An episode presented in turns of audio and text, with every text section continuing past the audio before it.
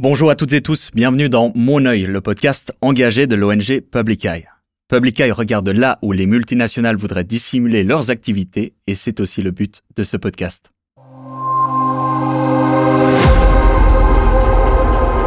Mon œil, le podcast engagé de Public Eye. Je m'appelle Damien Vega et aujourd'hui on va parler des liens étroits qui lient la Suisse aux oligarques. Vous savez, ce sont ces milliardaires russes qui sont sous sanction depuis l'invasion de l'Ukraine. On parlera aussi du rôle prépondérant de villes comme Zug ou Genève dans le commerce de pétrole et de gaz russe. Je précise toutefois qu'on tourne le 18 mars 2022 et que l'actualité très mouvante a pu bouger depuis. Pour en parler, je suis avec une invitée de marque, Agathe Duparc. Bonjour. Bonjour. Agathe, tu es enquêtrice matière première chez Public Eye. Autrefois, tu as travaillé pour des médias comme Le Monde ou Mediapart et euh, tu es spécialiste de la criminalité économique et de la Russie dans laquelle tu as vécu près de 9 ans. Mhm. Euh, je me réjouis d'en parler, notamment de ton expérience de terrain, mais peut-être qu'on peut commencer avec une question plus générale pour les profanes qui nous écoutent et moi-même. Qu'est-ce qu'un oligarque? Oui, c'est vrai que c'est un peu galvaudé ces temps-ci, on en parle même sous nos latitudes, mais en Russie, ça veut dire très précisément des hommes qui se sont enrichis après la chute de l'URSS et qui se sont enrichis d'une certaine manière, à savoir qu'ils ont profité de leur lien avec le pouvoir politique.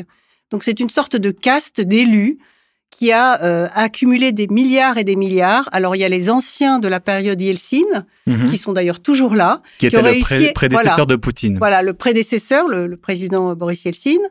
Ces, ces gens ont survécu. Pour certains, il y en a qui ont été écartés. On a vu par exemple Boris Berezovsky, qui était vraiment une éminence grise, qui faisait la pluie et le beau temps au Kremlin, qui a été exilé à Londres, qui a finalement qui est mort hein, dans des circonstances très bizarres.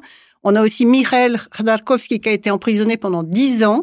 Et donc, à part ça, tous les autres ont survécu et se sont euh, greffés une nouvelle caste d'oligarques beaucoup plus proches de Poutine, des anciens du KGB, comme Mhm. Poutine, qui venaient de Saint-Pétersbourg et qui, eux, ont aussi fait des fortunes absolument extraordinaires en très peu de temps. Ça, on va en reparler peut-être après plus précisément. D'accord, donc on a une nouvelle génération d'oligarques qui s'offre à nous.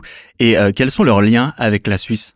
Alors, c'est de très longues traditions. La Suisse a toujours beaucoup attiré les Russes. Bon, on parle déjà du climat, mais il n'y a pas que ça, évidemment. J'imagine. Euh, Il y a surtout les banques. Mhm. On le sait, les banques sont très accueillantes. Elles posent pas trop de questions.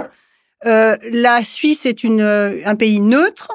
Et ça, pour les, pour les oligarques, c'est extrêmement important parce qu'ils évoluent quand même dans, des, dans, des, dans un milieu assez euh, changeant. On le voit là actuellement. Oui. Donc, ils ont besoin d'avoir une sorte de base arrière, en quelque sorte, qui leur permet éventuellement d'envoyer leurs enfants, leurs femmes, s'il le faut. D'ailleurs, je dirais que la plupart des enfants de ces oligarques ont étudié dans des collèges suisses, hors de prix, Oui. euh, autour du Léman. Ça. Parce que ça leur permet d'être en lien avec une espèce de d'élite internationale, c'est ça le Alors oui, il y a aussi ça, ça commence comme ça, les réseaux se forment aussi très vite, Euh, ces fils d'oligarques qui deviennent eux-mêmes des oligarques.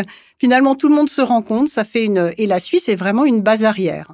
D'accord. Ça, je l'ai constaté à de nombreuses reprises, on peut parler de... de, de d'oligarques très précisément. Parlons du coup de ce lien que la Suisse entretient avec les oligarques. La Banque nationale suisse, la BNS, parle de 10,4 milliards d'avoirs russes qui seraient en Suisse. Ça paraît beaucoup?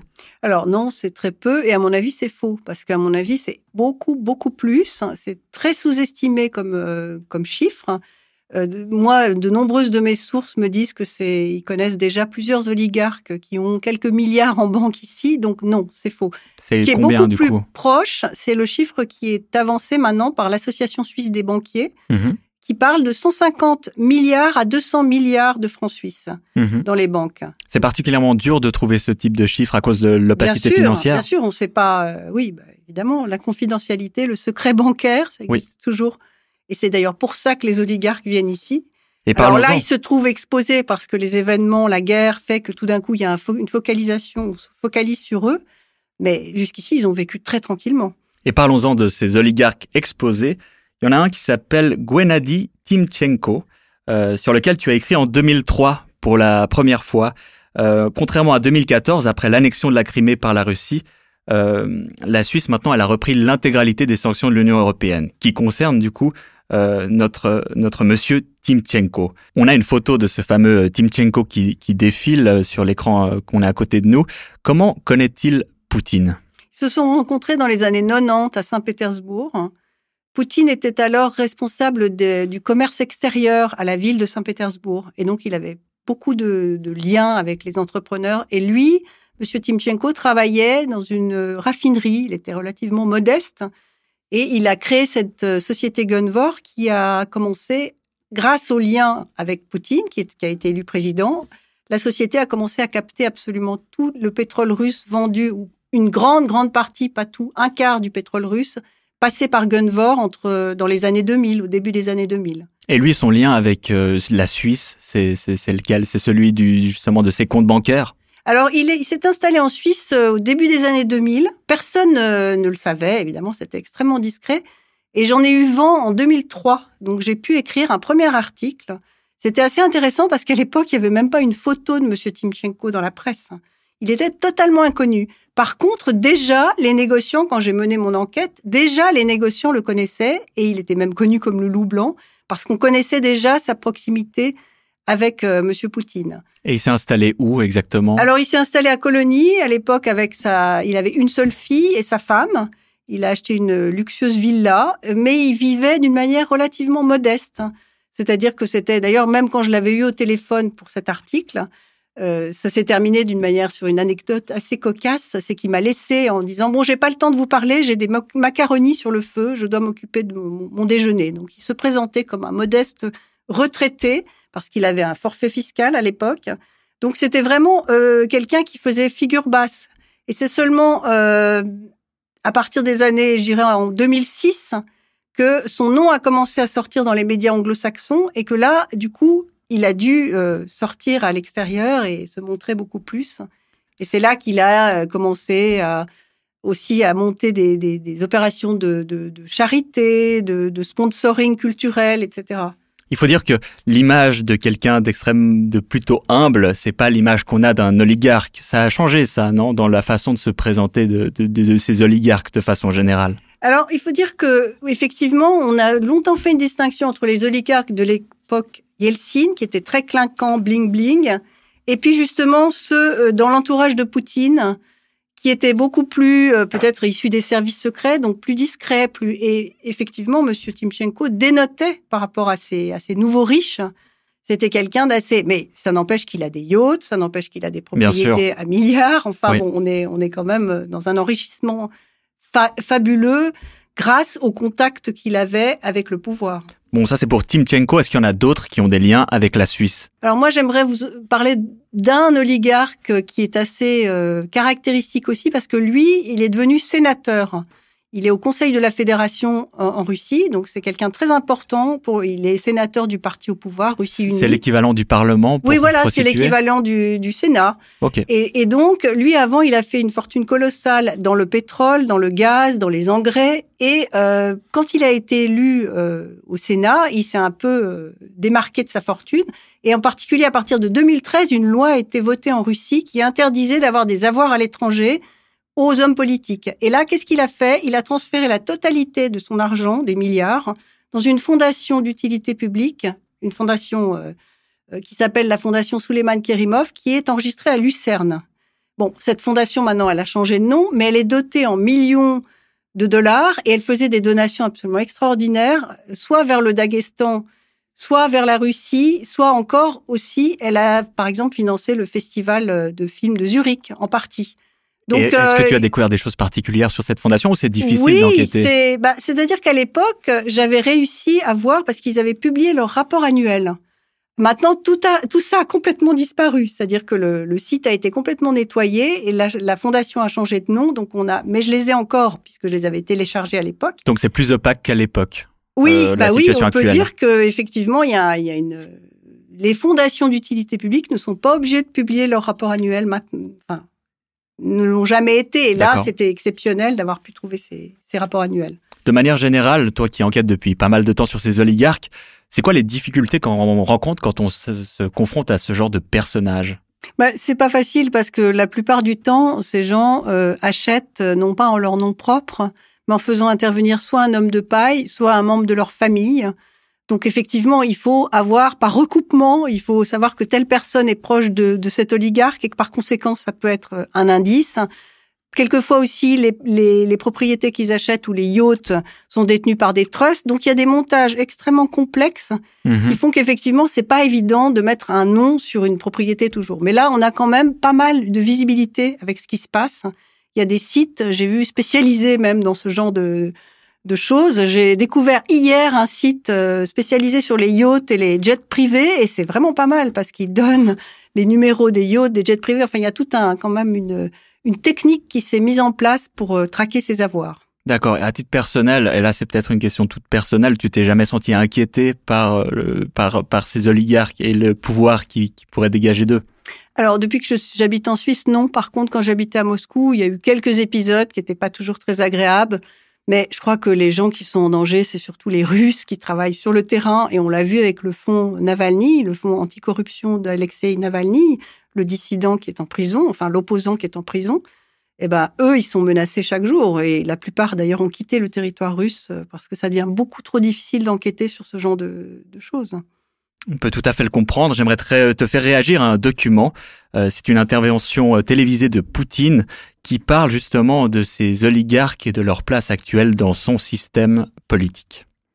Я совсем не осуждаю тех, у кого вилла в Майами или на французской ривьере. Кто не может обойтись без фуагра, устриц или так называемых гендерных свобод. Но проблема абсолютно не в этом. А повторю, в том, что многие из, так, из таких людей по своей сути ментально находятся именно там, а не здесь, не с нашим народом, не с Россией. Alors c'est une intervention télévisuelle récente de Poutine où il parle des oligarques et j'essaye de traduire un petit peu. Euh, il parle de ces gens qui sont habitués de la Riviera française, qui ne peuvent pas se passer de foie gras, d'huîtres et qui s'accommodent de ce qu'on appelle la liberté de genre, comme il le nomme. Euh, le problème pour lui, c'est qu'ils sont mentalement aussi localisés là-bas et pas en Russie avec les leurs. Ça veut dire quoi exactement? Alors, c'est la rhétorique de Poutine depuis plusieurs années, hein, les agents de l'étranger, la cinquième colonne. On est revenu à une rhétorique purement soviétique. Et là, ce qui est intéressant, c'est de voir que finalement, il parle de la cinquième colonne, hein, qui est contre la guerre, euh, sa guerre, qui est soi-disant une guerre libératrice. Et euh, en principe, il devrait parler de l'opposition. Et là, tout d'un coup, ça dévie sur les oligarques. Donc, à mon avis, c'est une très sérieuse, euh, comment dire, euh, un très sérieux avertissement à ces oligarques, qui d'ailleurs, la plupart, il y en a qui sont, enfin, qui sont partis de Russie, on le sait. Hein. Mhm. Certains se sont réfugiés, euh, soit en Espagne, soit à Londres. Parce qu'ils contestaient le pouvoir? Non, parce qu'ils euh, ils voient que les choses commencent à chauffer et que c'est c'est compliqué, et puis qu'ils ont euh, tous leurs avoirs sont bloqués. Donc, euh, être en Russie actuellement, pour certains oligarques qui sont pas forcément ceux qui appartiennent au cercle très étroit des oligarques poutiniens, euh, c'est dangereux. Mhm. Donc récemment, il y a eu un article assez intéressant dans Bloomberg qui parlait de, du sort de Michael Friedman. C'est l'un des plus grands banquiers euh, qui est sous sanction et qui se retrouve maintenant complètement asséché au niveau de son cash. Il a plus rien et tous ses comptes sont bloqués euh, au point qu'il peut même pas payer sa femme de ménage. Donc bon, évidemment, c'est pas c'est pas ça qui nous fera pleurer, mais c'est pour dire que les sanctions frappent vraiment très très fort. Donc on peut tout Il y a à des fait effets. il y a des effets et on peut tout à fait imaginer que un certain nombre de ces oligarques qui étaient jusqu'ici euh, fidèles à Poutine ou qui du moins n'ouvraient pas la bouche puissent quand même euh, réagir. Certains d'entre eux d'ailleurs ont, ont fait des déclarations, des statements en disant que cette guerre, euh, il fallait absolument des pourparlers de paix. Enfin bon, donc d'où euh, effectivement la- le petit message adressé par Poutine dans cette intervention qu'on a vue plus, plus haut qui, euh, qui leur dit attention, euh, voilà, vous, vous n'êtes pas des vrais patriotes. D'accord, il y a la nécessité patriotes. de ramener euh, son clan Voilà. autour de soi. C'est ça, avec cette rhétorique patriotique, toujours la même, la cinquième colonne, les agents de l'étranger, etc. Parce que maintenant, on est dans un moment quand même de, de polarisation et les oligarques vont devoir euh, peut-être à terme choisir leur camp. Alors, on peut imaginer effectivement qu'il y ait une, un fossé entre ces oligarques euh, poutiniens, vraiment ceux qui sont nés avec, euh, qui viennent du KGB souvent d'ailleurs, et les autres qui sont nés sous l'époque euh, Boris Yeltsin.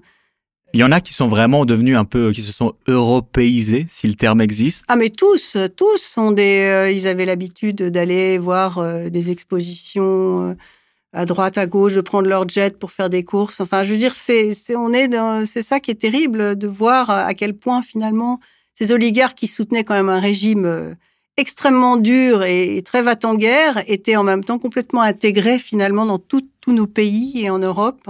Mhm. Et avait cette euh, donc là c'est je pense que les sanctions euh, ont vraiment atteint leur leur leur but enfin leur but elles sont très très fortes.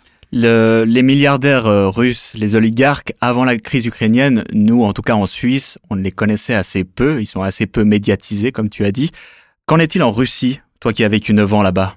Alors, ils sont très connus en Russie. Effectivement, euh, ils sont pas toujours appréciés. Les Russes sont très fatalistes, hein, il faut bien le comprendre. Ok, ça veut dire quoi Très bien. Bah, c'est-à-dire qu'ils comprennent. À la fois, ils ne sont pas très actifs, hein, mais ils comprennent parfaitement les choses. Ils savent très bien que tous ces gens, comment ils se sont, enfin, se sont enrichis de manière souvent illégale, qu'il y a des tas d'aspects de, de corruption derrière toutes ces fortunes qui se sont faites de manière très rapide. Donc euh, il y a quand même un sentiment relativement négatif vis-à-vis de ces oligarques. Et d'ailleurs, au départ, euh, dans les années 90, au moment des privatisations, euh, le gouvernement avait offert à la population des participations dans les entreprises sous forme de vouchers. Mhm. C'était des espèces de petits bons, voilà. pour et en investir, fait, c'était une blague parce que très rapidement, les justement ceux qui allaient devenir les oligarques se sont jetés sur ces vouchers qui ont été rachetés pour des bouchées de pain quelquefois même sous la menace. Parce que les gens n'avaient pas conscience de la valeur de ça ou ils ne savaient pas ça. quoi en faire. Donc en, gros, il y a eu donc ça, cette histoire-là, elle reste très présente chez les Russes, mhm. effectivement.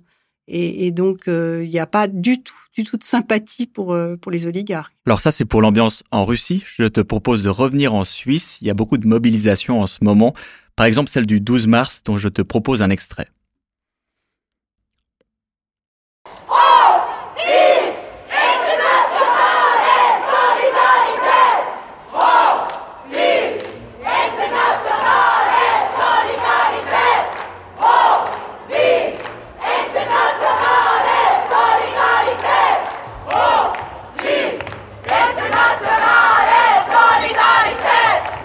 Euh, sur les pancartes de cette manifestation à Berne euh, qui s'est passée le 12 mars dernier, on lit No more oil fueled war. On ne veut plus de guerre qui soit nourrie par euh, les hydrocarbures, le pétrole et leur commerce. C'est vrai ça? Alors la Russie vit beaucoup sur le gaz et le pétrole puisque ça représente 40% de son budget d'État. C'est gigantesque. C'est gigantesque. Ça fait des apports de fonds gigantesques qui permettent justement, qui ont permis Poutine qui ont permis à Poutine de, de moderniser son armée. Mhm. Maintenant, on voit que l'armée est à l'œuvre en, Ukraine. Donc oui, il y aurait un, une moyen, un, moyen, un levier d'action sur euh, le, le, gaz et le pétrole. Et d'ailleurs, les États-Unis l'ont compris, ils ont interdit l'importation de pétrole. Ça, c'est pour les États-Unis, l'Union européenne en parle. Qu'en est-il de la Suisse? Alors, la Suisse a un rôle énorme à jouer. Parce que non seulement elle abrite les fonds des oligarques, comme on l'a vu, mais en plus, ces mêmes oligarques ont des sociétés de négoce ici en Suisse. Et il y a surtout ces grosses boîtes de négoce qui ont des relations privilégiées avec la, Russie, qui sont Trafigura, Vitol, Gunvor à l'époque, comme on l'a vu, qui importait un quart du brut russe, et Glencore aussi. Donc c'est ici que il faut faire quelque chose. Je pense qu'elle aurait un rôle pionnier à jouer, la Suisse, pour hmm, une fois. Ça fait partie des revendications de Public Eye? Oui, je, ça fait partie des revendications de Public Eye d'être beaucoup plus proactive et de pas toujours être à la traîne et reprendre finalement les sanctions des uns et des autres. Avoir le courage de dire non, nous ne voulons plus de cette place du négoce qui effectivement non seulement euh, abrite des oligarques qui ont fait leur fortune de manière euh, peu, euh, peu, scrupuleuse. peu scrupuleuse, on peut le dire, et ces grosses boîtes de négoce qui font la plupart de leurs profits aussi avec du pétrole russe dans des conditions aussi avec des arrière-plans souvent extrêmement problématiques où la corruption est à l'œuvre. Le négoce du gaz et du pétrole comme le nerf de la guerre faite à l'Ukraine, ça me paraît une excellente conclusion. Merci beaucoup Agathe Duparc. Merci. Et merci à vous, chers auditeurs, auditrices, de nous avoir écoutés. Faites-nous vos retours, dites-nous ce que vous avez aimé, ce que vous pensez qu'on peut améliorer. Abonnez-vous et on se dit à la prochaine pour le prochain épisode. Mon œil, le podcast engagé de Public.